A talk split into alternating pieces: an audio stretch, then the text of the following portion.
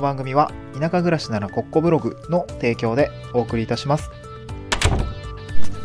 はい、こんにちは。東京から島に家族で移住をして、ブロガーをしたり、古民家をしたりしている小場なんです。この番組は地方移住や島暮らしの経験談と田舎でできる仕事や稼ぎ方について試した結果をシェアする田舎移住ドキュメンタリーラジオです。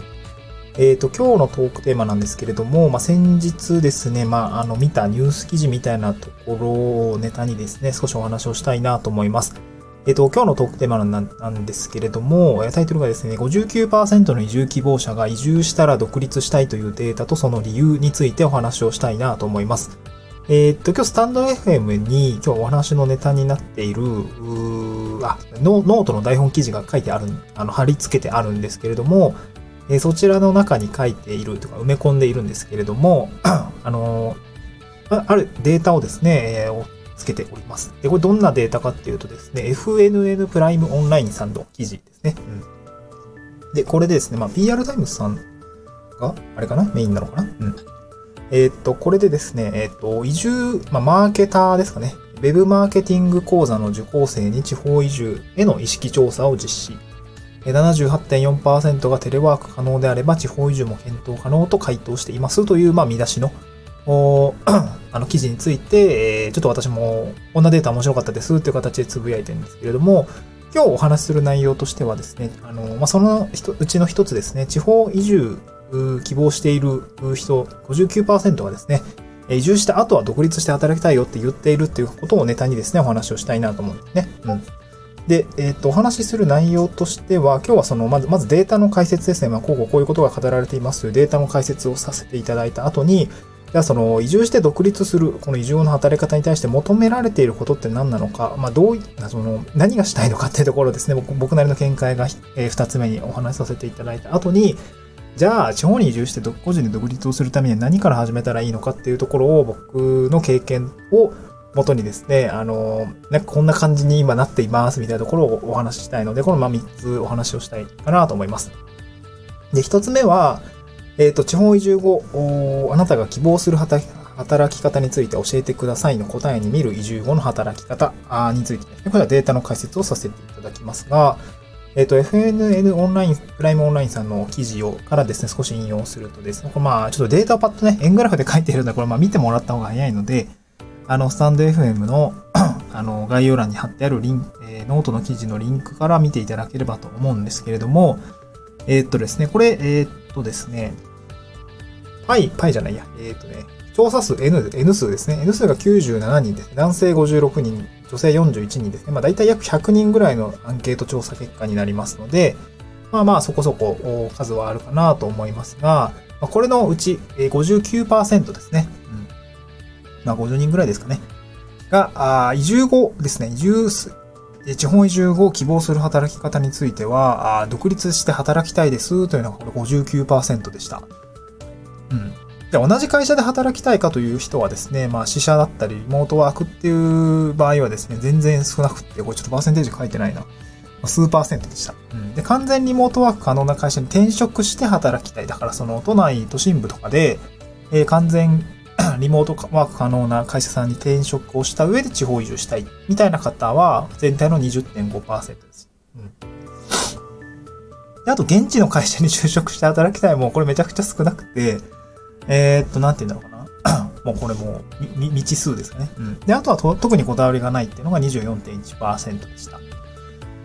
で、すなわちですね、59%が独立して働きたい。まあ、フリーランスとして働きたい。だから、テレワーク云々は特に言及されてないんですよね。うん。で、ここで、まあ、えー記事の見出しから言うにも、完全リモートワーク可能な会社に転職して、えーまあ、その上で働きたいってことは20.5%ということで、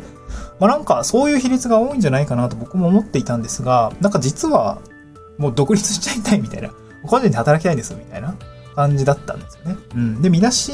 あの、この FNL プライムオンラインの記事でも、まあ、なんか実は、その、今と同じ会社で働きたいっていう人が非常に少ないし、えー完全リモートワーク可能な会社に転職して働きたいっていう人が一定数いるし、まあ、59%は独立して働きたい、フリーランスとして働きたいっていう方が多いということを見ると、まあ、実際の現場ではですね、リモートワークの環境がそこまで普及してないってことが読み取れますよねってことを言っていました。うん。なんかこれはですね、僕はすごくわかります。そう、僕も実際は この感覚かなり同意できていて、現状どうだったかっていうと、まあ、現状って過去過去の会社の状況はどうだかっていうと、私はずっと IT 企業でした。7年間 IT 企業に勤めていたんですけれども、SIR という業種のお仕事でした。うんまあ、コロナの影響もあって、かなり Web 会議が進んでですね、最後辞める2年間ぐらいは、もうほぼフル、フルリモートでしたね。なんかそれまではクライアント先に行って打ち合わせをしたりとかって、まあまあ、まあまあよくあるような感じだったので、なかなかね、フルリモートというわけにはいかなかったんですけれども、えー、っと、最後のね、2年間ぐらい本当にコロナの影響があって、まあ集まらずに会議、ウェブ会議しましょうみたいな、クライアント側もね、えー、そのリモートの意識がついてきたので、えー、まあ結構お堅い会社だったんですけれども、ウェブ会議というのが普通になってきましたね。うん。でですね、私の場合、リモートワークできておりました。もう本当に月1回会社行くか行かないかぐらいだったんですよね。うん。で、その結果、その、このまま移住できそうだよねっていうところは、まあ確かに実感としてあったんですけど、なんかね、大きく移住する？その例えば関東から関西圏に移るとかね、えー、まあ新幹線使えば別に行けなくはないですが、まあ、まあなんて、交通費支給とかっていろいろあると思うんですけど、まあ新幹線通勤している人はいるんですけど、その、僕は東日本側の人間だったので、例えばそうだな、東京か長野県とか、東京か新潟県とか、新幹線で2時間ぐらいであれば新幹線通勤も多分ね、できたんじゃないかな、わかんないけど。うん、交通費出してくれるとは思うんですけどね。まあそもそもでもそんな遠くに行かないでっていう感じにはな ると思うんですね、会社からしたらね。うん。で、会社へ駆けつけることができる距離感っていうところが、まあある種ね、まあちょっと私も詳しくは問い合わせてないんですけど、住む感覚が必要でした。まあ、ど、どこだったっけな？ヤフーだったかちょっとどっか忘れちゃいましたけど、その、まあ、移住の熱が帯びてきたときに、まあ、どこどこの会社は、まあ、大手企業ですけれども、えー、なんだろう、居住地域の制限をなくしましたみたいな、まあ、どこに住んでも別に問題ないですみたいな、そんな形のニュースがなっていたりとかして、まあ、そうだよねっていうような感じになっていたわけなんですよね。うん。で、まあなんか、その居住地域があるというか、なん、なんで僕の会社もそうだったので、なんかまあ、移住しますってなった時には当然辞めるって選択肢を取るわけなんですよね。うん。で、やっぱそうなると、なんかデータの通り、その地方移住後、希望する働き方って、まあ、独立して働きたいとか、いう感じの方に傾くのかなっていうところはすごくね、このデータを見て実感した次第でございます。なんか僕の感覚がそんな間違ってなかったんじゃないかというか、なんかそういう風になっちゃうよね、みたいな形が、なんとなくデータを見て分かったという形ですね。うん。で、その独立、その移住してじゃあ独立するってこの地方でのね、えー、まあ、個人事業主なのか個人でやっていくっていうのか、その移住後の働き方に対して求められていることって何なのかなまあ、なんでそういう風な選択をするのかなっていうところを、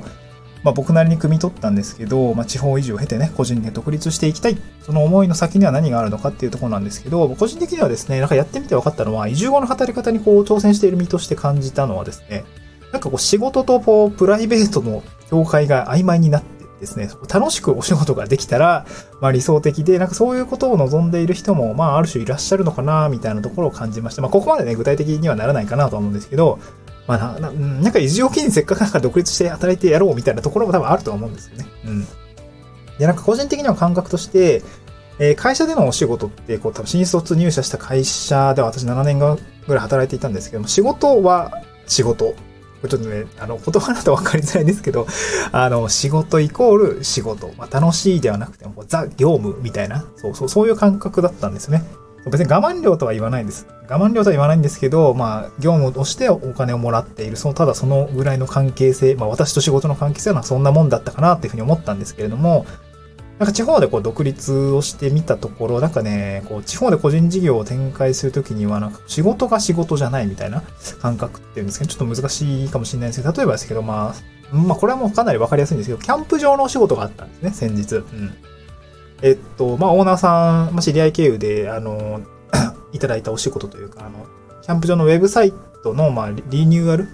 あ、ウェブページのリニューアルっていうところで、じゃあウェブサイト素材取りましょうかみたいな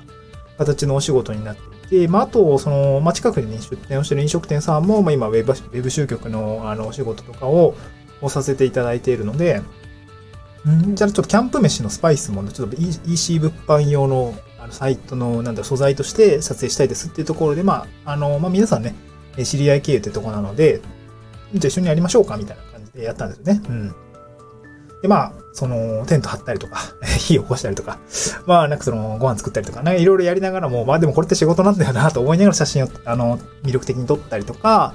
えー動画を撮ったりとか、なんかこういろいろね、えーやっていたわけなんですね。うん。で、これってなんか仕事なんだけど仕事じゃない、そんな仕事が、あーですよね。なんかそういうのが、やっぱ地方だと、もうなんか楽しみながらお仕事ができているなっていう感覚があって、これなんかすごく良かったなと思います。まあ当然ね、これ地方じゃないとできないのかっていうとそんなことはなくて、ま都心部でもこう遊びながら仕事をしている、まあ、仕事が遊びになっているみたいなだったりとか、まあ当然あると思うので、これはまあ、それはそれで、あのいいよなと思うし、僕はそれは都心部では会社にいた時には、別に会社にしか入ってなかったっていうのもあると思うんだけれども、なかなか見つけることができできなくて、まあ、こっちで挑戦をした時のま副産物とし副産物として見つけられたっていう感じだったんですけど、なんかそういう働き方をね、えー地方で独立をして働いていくっていうことには、あまあ、なり得るのかなというふうに感じましたね。僕はなんかそういうところを目指したいなと思いました。うん、遊びながら仕事するというか、仕事が遊びにつながっているとかな。そんな感じがあいいなという感じなんですね。うん。で、地方に移住して、まあこれ3つ目の話ですけれども、地方に移住して 個人で独立するためには何から始めたらいいのかということなんですけど、なんかこれ、僕もなんか、ざっと1年間振り返ってみて、こう、別に、こう地方だからどうとかっていうわけじゃないんですよ。こうなんか地方とか都心とかっていう前に、まあ個人で独立するためには何から始めたらいいのかっていうところなんですけど、まあやっぱりその、まあ副業とかもなんかいろいろね、こう自分で稼ぐっていう経験をまずやってみるといいのかなと思いました。で、地方で独立するなら、まあ、地方でのお仕事、現地のお仕事に加えてですね、まあ、オンラインの仕事で食べていく方が、まあ、やっぱり現実的だと思いましたね。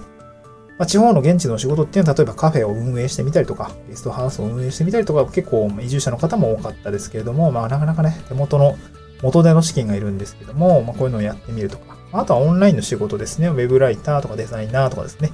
そう。別に、うんな、インターネット上のコミュニケーションだけで完結をするので、まあ、どこでもできるということですね。うんで今は、なんていうんですかね、現状私としては、現地での実ビジネスっていうところはまあ模索しつつも、まあ一応種は一応あるし、なんか引き合いはいただいてるんですけども、おまあ、うん、まあ、ウェブライターとか保持、保持向けの資料制作などの仕事の経験を積んでですね、まあ、自分でちゃんとお金が稼げるっていう感覚を今積んでるっていうところですかね。まあ、今はウェブライター始めて3ヶ月ぐらいですかね。まあ、副業、今は、えー、副次的な服の副業ですね。副次的な服の副業の方で、今、そうだな。まあ、そんなに数書いてるわけじゃない。まあね、古民家も片付けたりとか、いろいろ現地の仕事もあるんで、あの、なかなか時間が取れなかったりはするんですけど、3万円ぐらい売り上げが立ってきました。うん。ありがたいですね。うん。継続案件とかもいただけているので、すごく僕は、なんか、ああ、少しずつ実績が生まれてきたなっていう感覚があります。あとまあ少しずつ個人で稼ぐ体験とか実績を積み上げていくと、やっぱ自信がつきますね。なんか、そう、始める前はなんか自分で数万円稼ぐみたいなところって、いや、全くなんかこう、頭、いや、目指してはいるんだけど、や、なんかな、みたいな、できる気がしないというか 描けないっていう感覚だったんですけど、まあ、当然ね、あの、クライアントワークっていうことで、あの、クライアントのために頑張るってことをすれば、別にこれなんか、ま、誰でもできるとはまでは言わないけど、でもできると思いますね。別になんか特別なことをやってるわけじゃないので、そう、全然できるかなと思いました。特に文章を書くとかね。あの、まあ、当然、いや、この記事書けないわとかいろいろありますけれども、あの、やっぱり少しずつ手を動かしていけば、あの、できる、誰でもできるようなものなのかなというふうに感じましたね。うん、何十時間かかって1記事書いたとて、えー、別に進むとは思うんで、そう。僕も20時間ぐらい一記事書くのにかかっていたりしました。もうめちゃくちゃしんどかったな、ネタ。まあでも、えー、収めたら収めたで、まあ、すごく良かったです、みたいなことを呼ばれると、やっぱり嬉しいですよね。うん。まあ、そうやって自信がつくとかももっといけるかなっていうふうにも感じるようになりますので、まあ、より大きい挑戦に手を挙げることができるので、まあ、少しずつ成長実感が湧いてきますということで、まあ、地方に移住してね、個人で独立するためには何から始めたらいいかっていうと、まあ、今からできることですよね。うん、まあ、ウェブライターもそうできる、僕の場合はウェブライターから入りましたけれども、なんかこう、実ビジネスの模索しつつ、えーでもそれって移住後にしかできないので、移住前は個人で働く、まあオンライン上でのお仕事を取っていくみたいなことをやっていくといいのかなというふうに感じました。はい。えーちょっと話ばらつきましたけれども、そんな感じですかね。はい。え今日はそんなところになります。えーちょっと代表の方には、えーちょっと、えーと僕がウェブライターを始めるにあたって、こうブログがね、えポートフォリアになってうまくいきましたみたいなところもあのブログ解説しておりますので、ぜひ読んでいただければ嬉しいです。また次回の収録でお会いしましょう。バイバイ。